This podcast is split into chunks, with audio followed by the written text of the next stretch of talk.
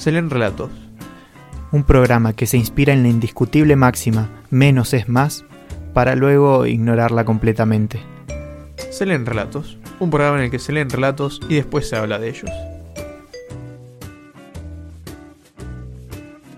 Buenas tardes, querida audiencia. Buenas tardes después de una semana de, de ausencia. Justo nos agarró un, feriado un lunes.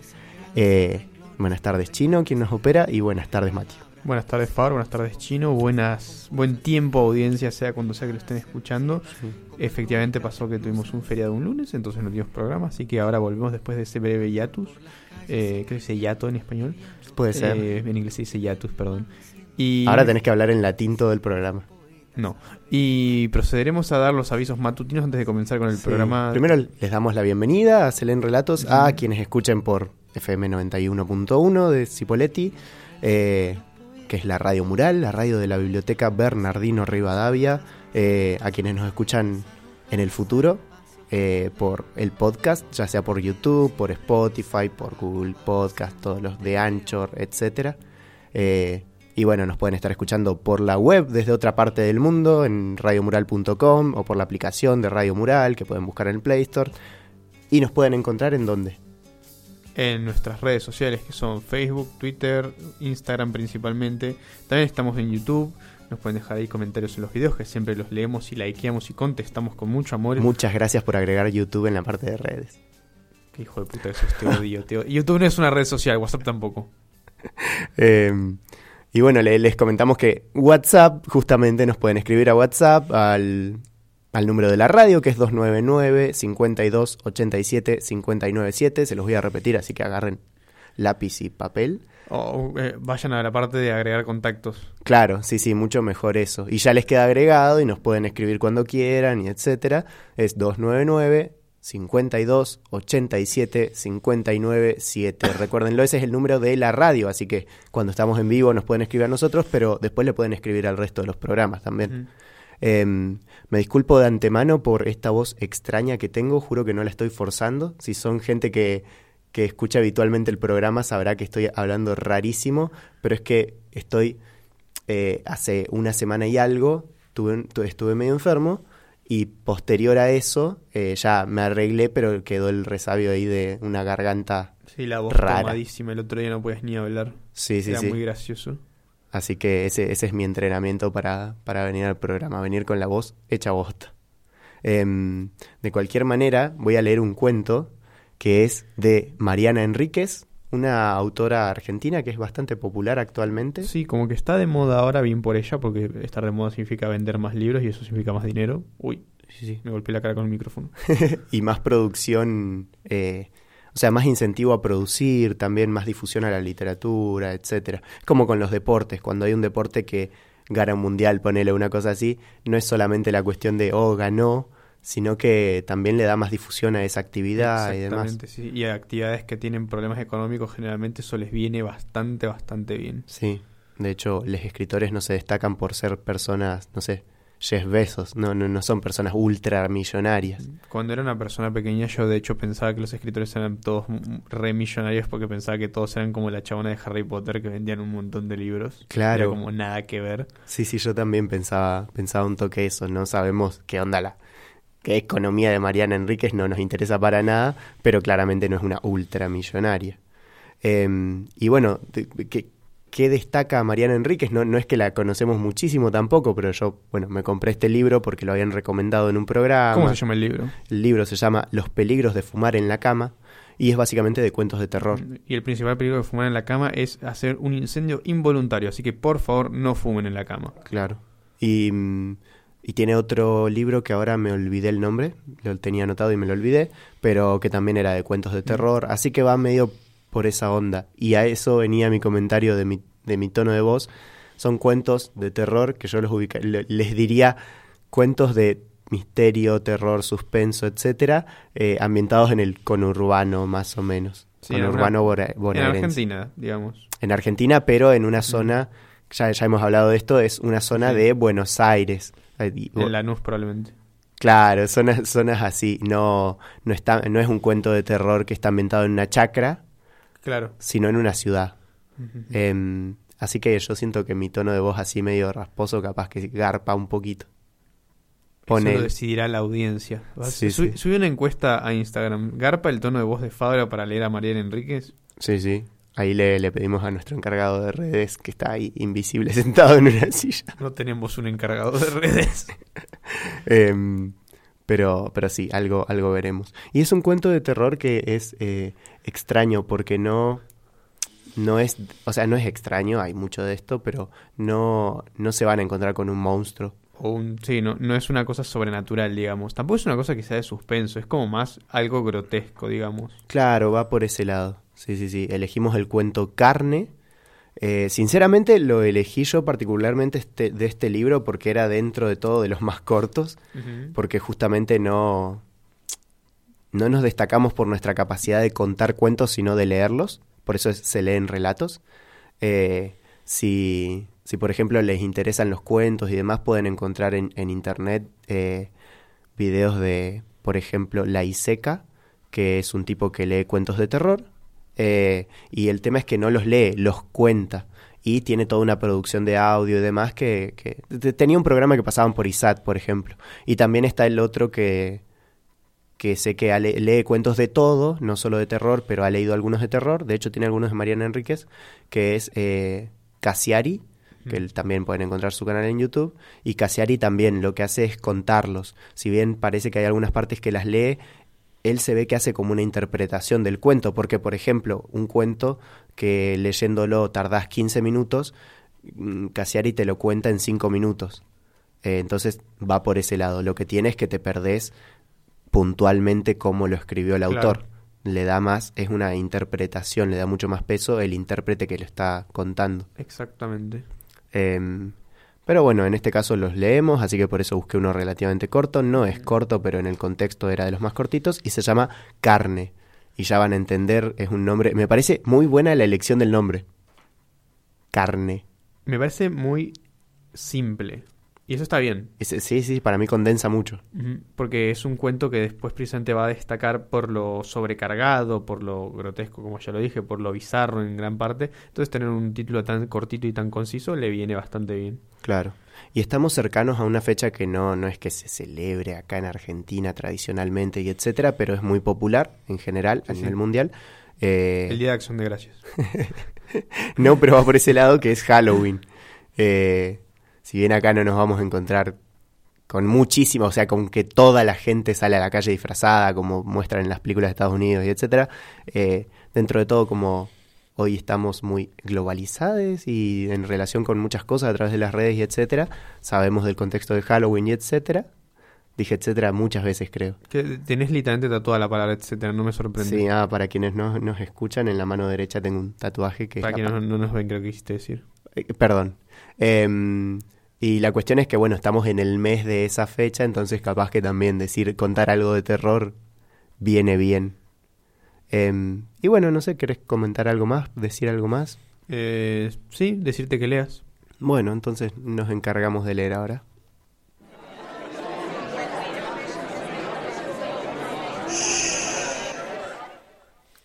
Todos los programas, los diarios, las revistas y las radios querían hablar con ellas. Los móviles de la televisión se instalaron afuera de la clínica psiquiátrica donde quedaron internadas durante más de una semana, pero no consiguieron nada. Cuando fueron dadas de alta, los camarógrafos las persiguieron corriendo, algunos se enredaron en los cables y muchos cayeron sobre el pavimento, pero ellas no huyeron. Solo los miraron con una sonrisa que después fue descrita como aterradora y mística, y se fueron en el auto que manejaba el padre de Mariela, la mayor. Los padres tampoco hablaban.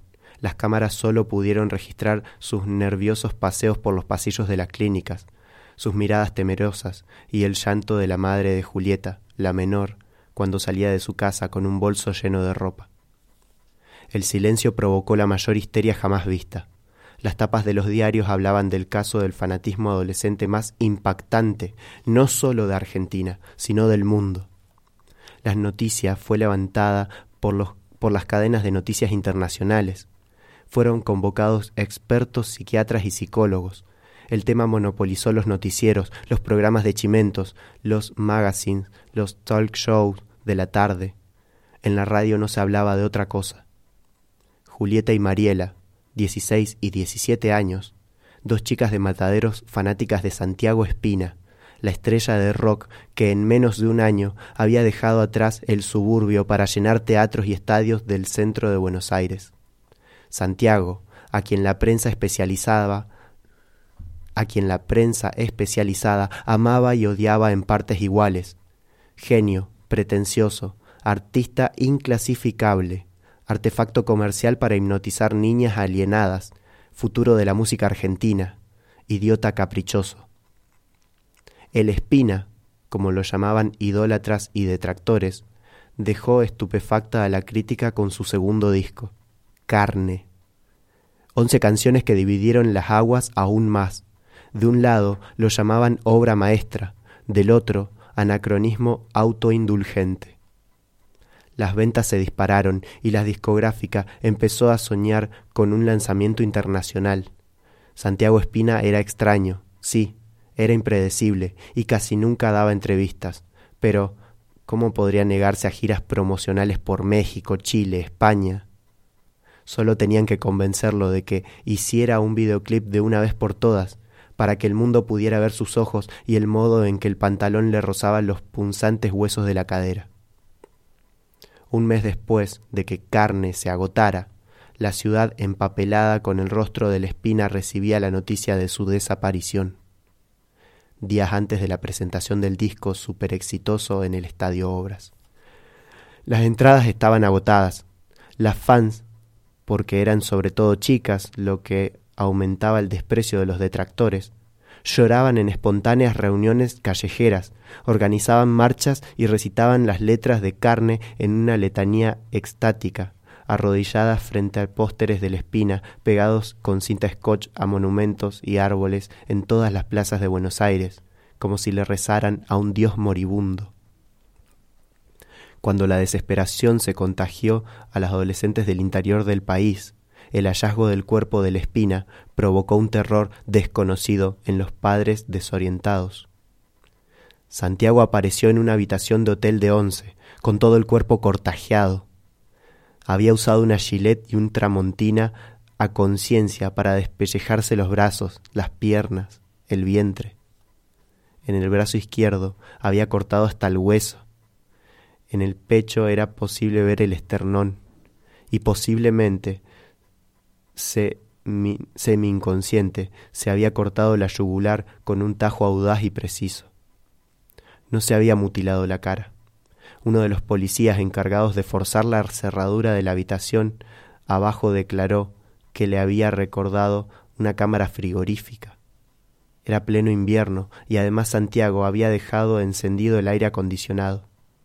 Hubo teorías conspirativas sobre el posible asesinato, pero fueron desechadas cuando trascendió que la habitación estaba cerrada con llave desde adentro y se difundió la nota suicida. Casi ilegible por la letra nerviosa y las manchas de sangre. Decía, carne es comida, carne es muerte. Ustedes saben cuál es el futuro. Delirios agónicos, dijeron los expertos, y las fans callaron y lloraron encerradas en habitaciones donde se mezclaban los osos de peluche, los diarios íntimos con tapas rosas, las mochilas siempre sobrecargadas y las fotos de la espina, más hermoso que nunca ahora que la muerte le brillaba en los ojos. El país esperó una epidemia de suicidios adolescentes que nunca llegó. Las chicas volvieron al colegio y a los boliches, y apenas se registró un caso de depresión grave en Mendoza, aunque todas escuchaban carne como la última voluntad y testamento de su ídolo, tratando de descifrar las letras en foros de Internet y largas conversaciones telefónicas. La prensa despidió a Santiago Espina con titulares y elegías, y por un tiempo solo se habló de suicidio, drogas y rock and roll. El entierro en la Chacarita fue mucho menos concurrido y más triste de lo esperado, y el duelo se aplacó una vez terminado el desfile del entorno de la estrella por los programas de televisión. Santiago Espina pasó a las efemérides, listo para ser desenterrado cuando se cumpliera un año de su nacimiento o de su muerte. Nadie podía suponer que algo se estaba gestando en Mataderos, entre dos chicas, una foto arrugada de la nota suicida y carne en el equipo, de principio a fin, una y otra vez. Mariela había sido una de las primeras espinosas, así llamaban los medios a las fans y las chicas con, con, los ojos delineados de negro mortuorio, baratas boas de pluma en el cuello y pantalones que imitaban la piel de los leopardos. Lo había seguido durante un año, noche tras noche, por donde la espina tocara. Conocía todos los trenes y colectivos suburbanos y había pasado madrugadas heladas en andenes temblando de frío, con la lista de temas en el bolsillo, acariciando el papel con los ojos cerrados. El Espina la conocía y a veces, muy pocas porque casi nunca se comunicaba con su público, ni siquiera para anunciar los temas o decir buenas noches. Le daba algún pequeño obsequio, la púa de la guitarra o un vaso de plástico con restos de cerveza. En el baño de un local de Bursaco conoció a Julieta, la más célebre de las espinosas, porque se había tatuado el nombre del ídolo en el cuello. De lejos las letras parecían una cicatriz, como si la cabeza estuviera cosida al cuello. Ella había logrado sacarse una foto con el espina. Las dos aprecian, las dos aparecían muy serios, no se tocaban, y el flash les había enrojecido los ojos. Julieta y Mariela vivían apenas a diez cuadras de distancia y el suicidio del Espina las unió tanto que empezaron a parecerse físicamente, como las parejas que conviven durante décadas a los solitarios que adquieren la expresión de sus mascotas. Ese parecido mimético había sorprendido al cuidador del cementerio que las encontró de madrugada, cuando trataban de saltar el paredón. Está oscuro todavía, dijo, pero nunca pensé que eran chorros. De lejos se notaba que eran pibitas, y cuando me acerqué vi que además eran gemelas. Julieta y Mariela no lucharon con el cuidador. Aparentemente atontadas, se dejaron llevar hasta la oficina. El hombre creía que estaban drogadas y supuso que habían pasado la noche en el cementerio para velar a la espina. Él y sus compañeros habían encontrado chicas antes, escondidas en los pasillos de los nichos y detrás de los árboles cerca de la hora del cierre, pero ninguna logró acompañar al ídolo hasta el amanecer. El cuidador creyó que Julieta y Mariela habían tenido suerte, pero mientras las retaba y les pedía el teléfono de sus padres, observó que las chicas estaban sucias de tierra, sangre y una pequeña película de mugre que apestaba y les cubría las manos y la ropa y los rostros. Entonces llamó a la policía. Por la tarde la noticia se filtró a los medios, dos adolescentes habían desenterrado el cajón de Santiago Espina con una pala y sus propias manos.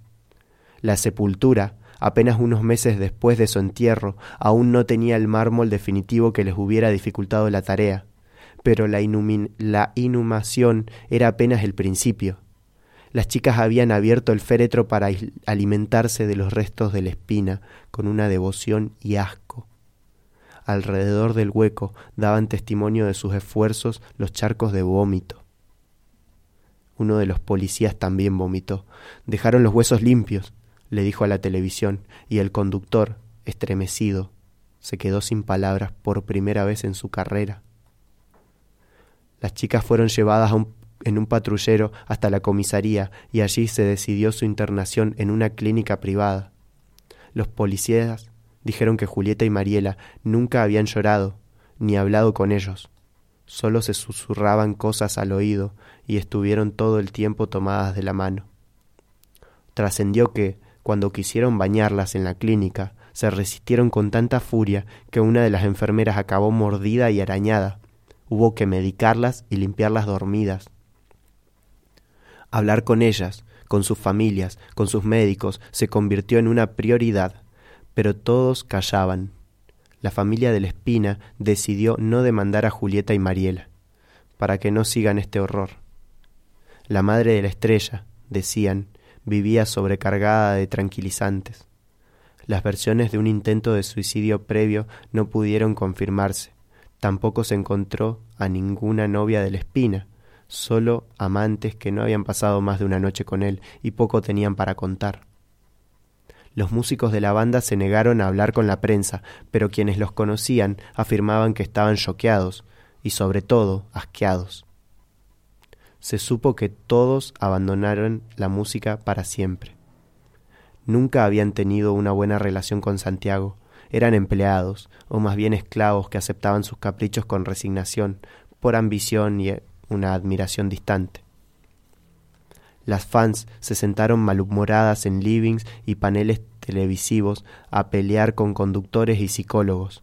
Habían decidido evitar la ropa negra y parecían despatarradas sobre los sillones con los labios rojos, pantalones de leopardo, remeras brillantes y las uñas rojas, azules, verdes, rosadas. Contestaban a las preguntas con monosílabos y a veces con risitas irónicas. Una de ellas, sin embargo, lloró abiertamente cuando le preguntaron qué pensaba de las chicas que habían comido del ídolo. Desafiante gritó Las envidio.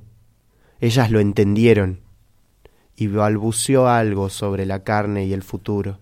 Dijo que Julieta y Mariela estaban más cerca que cualquiera de que cualquiera de ellas de la espina. Lo tenían en su cuerpo, en su sangre. Hubo un programa especial sobre los adolescentes soldados caníbales de Liberia que creen obtener la fuerza de sus enemigos devorados y usan collares de huesos. El canal que lo emitió fue denostado como ejemplo de mal gusto y simplismo. Se habló de la necrofilia como perversión nacional y los canales de cable programaron Viven y Voraz hasta Carlitos Páez Vilaró participó de una mesa redonda y se vio obligado a diferenciar su antropofagia por necesidad de esta locura. Especialistas en cultura rock y sociólogos desmenuzaron las letras de carne. Algunos compararon a la espina con Charles Manson. Otros, horrorizados, denunciaron ignorancia y simplismo, y elevaron a la espina a la categoría de poeta y visionario. Julieta y Mariela, mientras tanto, permanecían en sus casas de mataderos, separadas por diez cuadras. Les habían prohibido volver a comunicarse. Dejaron el colegio. El padre de Mariela amenazó a los camarógrafos con un arma desde la terraza y los medios retrocedieron hasta la esquina. Los vecinos sí hablaban y decían lo predecible. Buenas chicas, adolescentes un poco rebeldes. Qué barbaridad, esto no puede volver a pasar. Muchos se mudaron. Las sonrisas de las chicas, congeladas en las pantallas de sus televisores y las tapas de los diarios, les daban miedo. Mientras tanto, en todo el país, en cada cibercafé, las espinosas se reunían frente a la pantalla de las computadoras porque comenzaron a llegar los mails.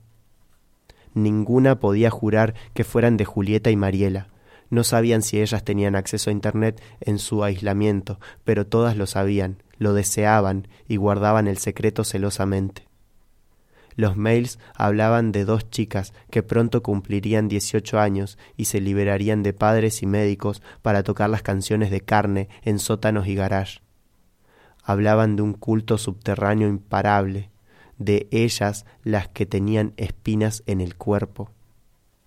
Las fans esperaban con brillantina en las mejillas, las uñas pintadas de negro y los labios manchados de vino tinto el mensaje que les diera la fecha y el lugar de la segunda avenida, el mapa de una tierra prohibida, y escuchaban la última canción de carne, donde la espina susurraba Si tenés hambre, come de mi cuerpo, si tenés sed, bebé de mis ojos, soñando con el futuro. Se leen relatos. Un programa en el que se leen relatos y después se habla de ellos. O el viejo arte de sacarle el jugo a las piedras. Bueno, luego de este temazo específicamente escogido, el cual para quienes nos escuchen desde el futuro es Cadáver Exquisito de Fito Páez. De Fito Páez. Eh, el cual no tiene nada que ver con el cuento, solo lo, lo, escogimos por el nombre. Sí, sí, sí, fue casi un chiste, un chiste un poco bizarro. Sí, sí, es un chiste, totalmente un chiste. Eh, bueno, no, al final me sentí cómodo leyendo. Me gusta, yo creo que después del programa me va a doler mucho la garganta, pero por ahora aguanto. Eh, espero que no te duela mucho porque nada, una paja sí. mucho la garganta. Pero es muy eh, fluido de leer por una característica muy particular que tiene, que es que es una escritura muy argentina. Ay, pero qué transición tan fluida. ¿Viste? Sí, sí, épico. Eh, Sí, de hecho, el cuento hablamos mucho con Urbano, pero al final las protagonistas son de mataderos y para mí mataderos no significa nada porque no soy de Buenos Aires, Claro. pero aparentemente es un barrio de Buenos Aires, no es una ciudad del conurbano. Claro. Eh, Que, que un barrio de Buenos Aires igual para nosotros es prácticamente una ciudad de, del interior de Neuquén. Sí, sí, sí, pero como que la, la escritura, no sé si decir porteña, pero al menos la escritura de por ahí tiene como muy... De la manera que, que acá se dicen las ciudades, allá dicen los barrios, como que Claro. se toma la molestia de decir no, porque en el barrio de Mataderos, Claro. yo si, un- si un- la mayoría de escritores de acá de la zona dirían no, porque en el barrio, no sé, San Lorenzo, Claro. etcétera. Eh, Pero sí, es una, una escritura muy, muy fluida de leer también, ade- además, es muy llevadera. Creo que gran parte de, del hecho de que esté, de que sea popular Mariana Enríquez y de destacarla como una gran autora, es que justamente es bastante eh, directa con su escritura, como que va al grano, pero además te va contando una historia que te va llevando, no es que es muy obtruso y en alguna parte es denso ni nada. claro. Y aparte también es muy cotidiana. Sí, Eh, a mí me, me llamó la atención que en varios momentos como que, bueno, hablaba de ventas de discos y en un momento hablaba de cibercafés y de emails y es como, ¿de qué año es este cuento? Claro. Eh, y me fijé y el, y el libro se publicó en 2009. Ujú, Andá a saber cuándo lo escribió, porque lo escribió en 2002. No sé. Claro. Eh, pero como que en ese...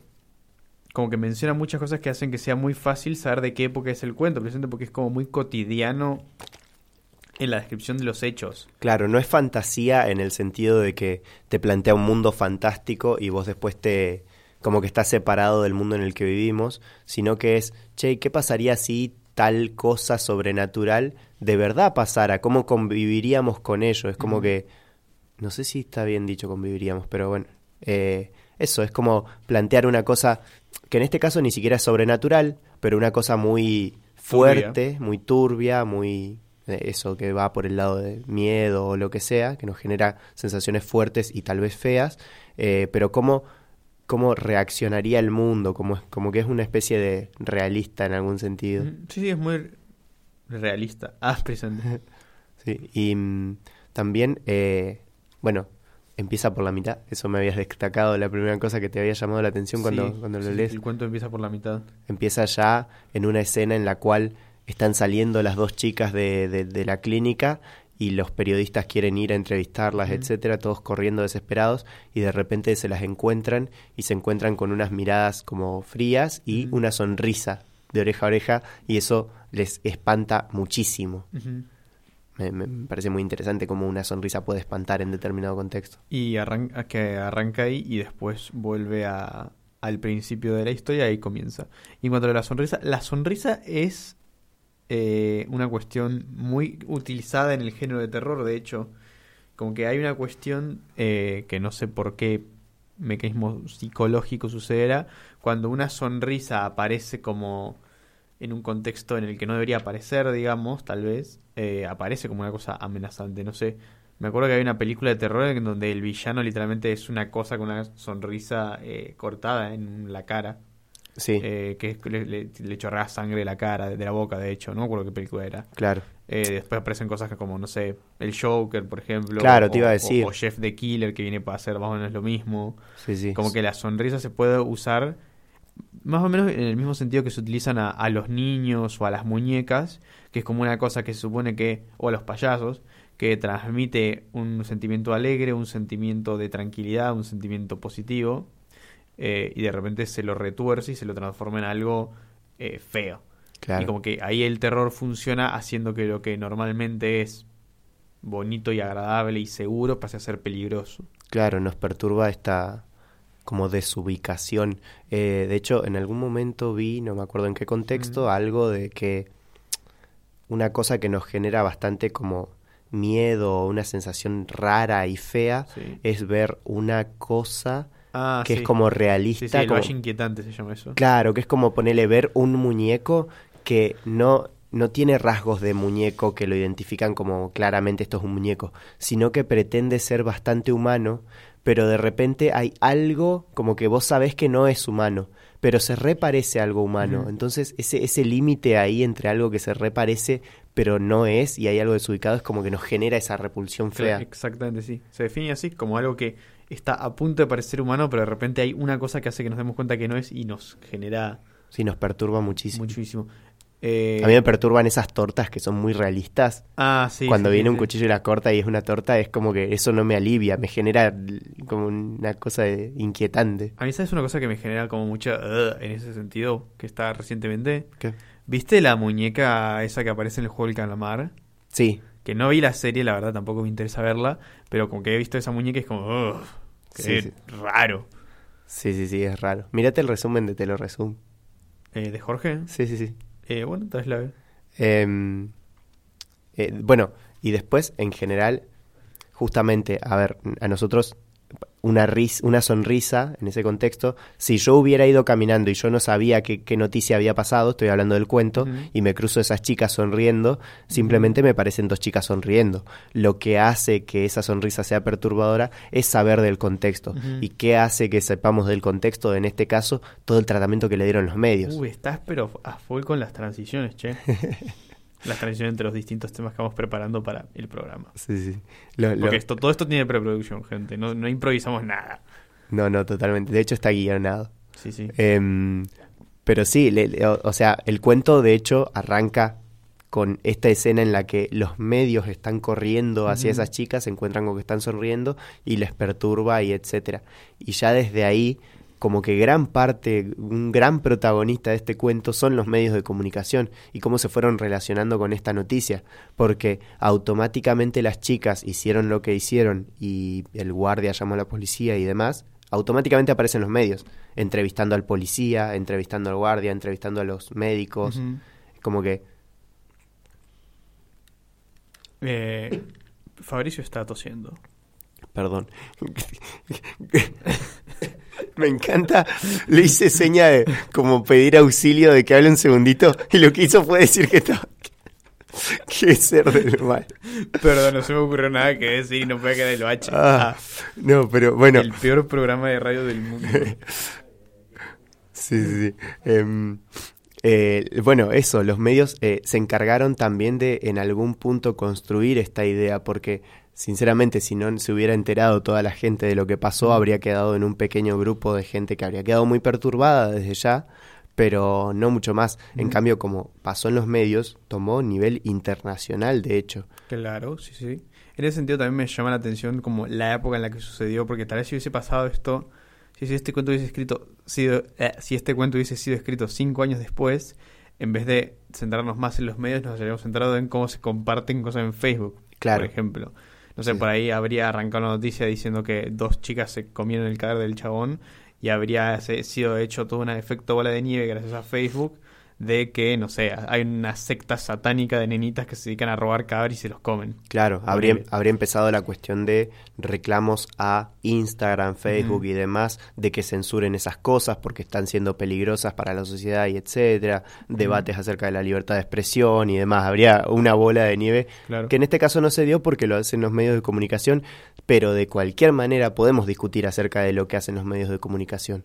Porque en ese sentido, con las redes se nota que como son un poco más democráticas, ponele, podemos discutir, o sea, la discusión va hacia el lado de los comités de ética que deciden qué censurar y qué no en las redes sociales. Ahora, ¿cuáles son los comités de ética que deciden qué censurar y qué no en los medios de comunicación? Existen, es cierto, hay normativas y demás. Ahora, los medios son recontra morbosos. Sobre todo crónica. Sí, en este caso, eh, justamente yo creo que tiene muy rico este cue- de muy rico este cuento, que es que está chocando de frente a los medios de comunicación, que son unos terribles morbosos, y se la pasan pasando imágenes de accidentes terribles, de cosas horribles, porque eso garpa, la apuesta es que garpa, eh, y se chocaron con el morbo, con las Claro, con chicas. algo que era demasiado más moroso de lo normal. Claro, que llegó incluso a, a callar a un periodista, que llegó incluso a atemorizar a los camarógrafos, que, que son los que van y le ponen la cámara enfrente a todo lo morboso. Claro que, que también precisamente de esto habíamos hablado, pero como que es, es- Vamos a decirlo de una manera sencilla. Las chicas no hicieron nada malo. Claro, hicieron algo y el contexto hace que el sea contexto malo. hace que sea malo. Estamos muy acostumbrados a ver, por ejemplo, accidentes de auto. Los accidentes de auto pasan todo el tiempo, todos los días se muere gente por accidentes de auto. Andar en auto es bastante más peligroso de lo que pensamos. Sí. Eh, pero como que eso, ya nos acostumbramos. Y eh, ver a una persona que, no sé, que le atropelló un auto, aunque no nos parezca tan extraño porque estamos acostumbrados, es mucho peor que comerse un cadáver. Porque estás matando a una persona. En cambio, estas nietas como que se comieron un cadáver, no pasó nada malo.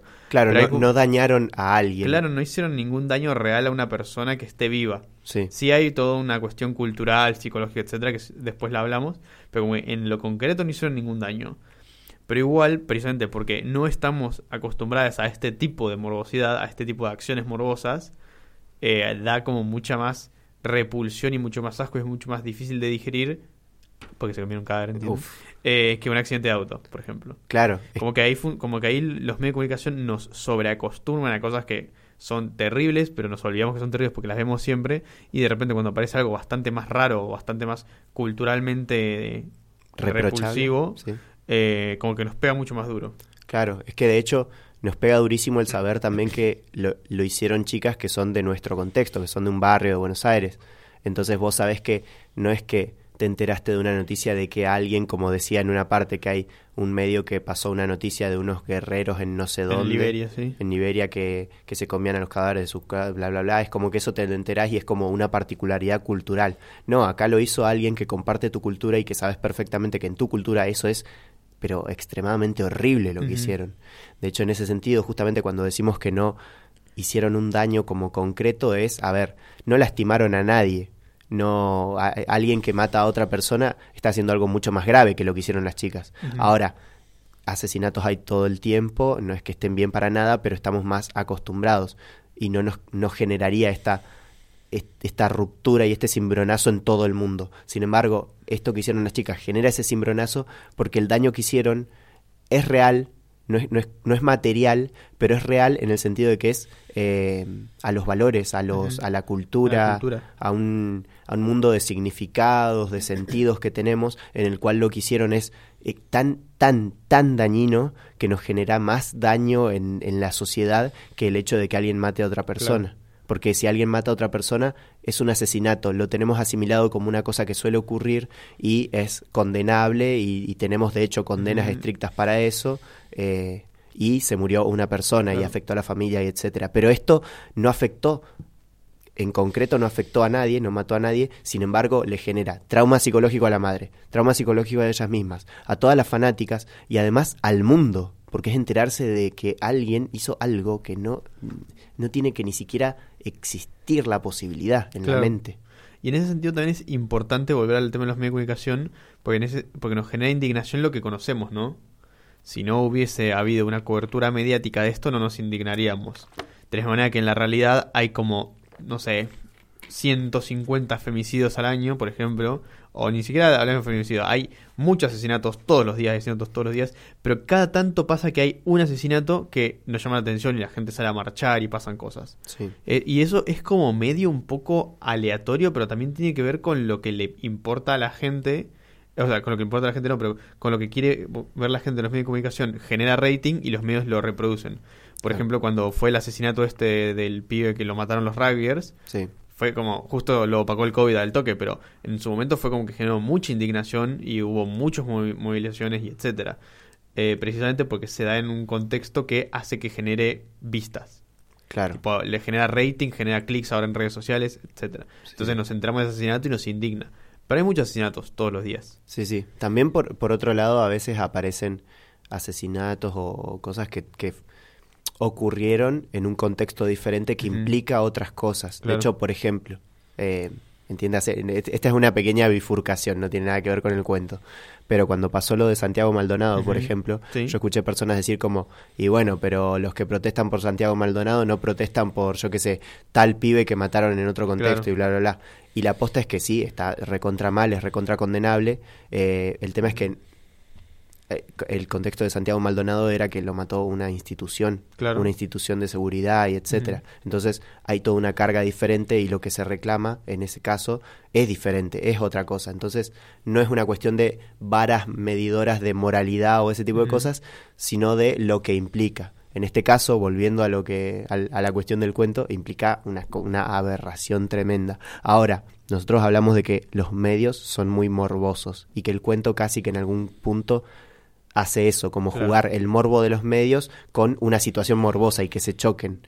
Ahora, el cuento en sí es un cuento sobre dos chicas que se comieron un cadáver. Sí, el cuento en sí es morboso. Claro, O al menos es- es- habla sobre una cosa morbosa. sí, sí, hay que ver ahí, o sea, en la sociedad también, así como justamente los medios garpan en lo morboso porque la sociedad lo consume, eh, también consumimos justamente cuentos de terror, eh, relatos de, de- de- de- cosas asquerosas o etcétera, películas de terror, películas de...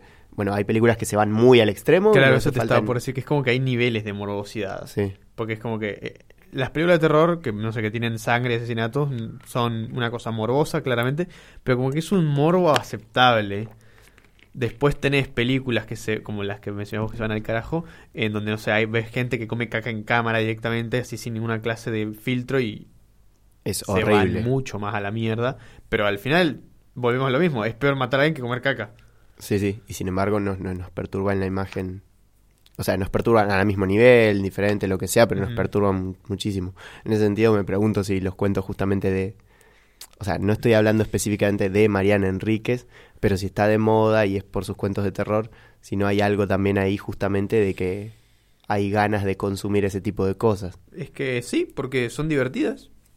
Claro, en gran parte así es como que nos genera un, algo que hace que sean interesantes y el consumo termina generando esto un interés sí, sí. Me encanta porque dice las mismas cosas a veces termina generando un interés que hace que lo consumamos y que hace que lo compremos y que bueno por la dinámica del capitalismo hace que se produzca más y etcétera Y etcétera. Y, como toda una bola de nieve que genera un mercado de cosas morbosas Claro, y en ese sentido, al final del cuento, se da algo que ya se daba desde antes porque justamente se fue generando alrededor de este cantante eh, Espina.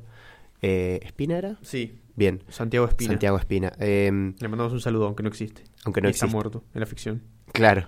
Qué manera de saludar gente muerta en ficción o en realidad. Em, la cuestión es que eh, dice al final que las chicas, o sea, empieza, empezaron a llegar mails de estas chicas y que se empezaron a generar diferentes foros en internet, diferentes debates con llamadas telefónicas y etcétera.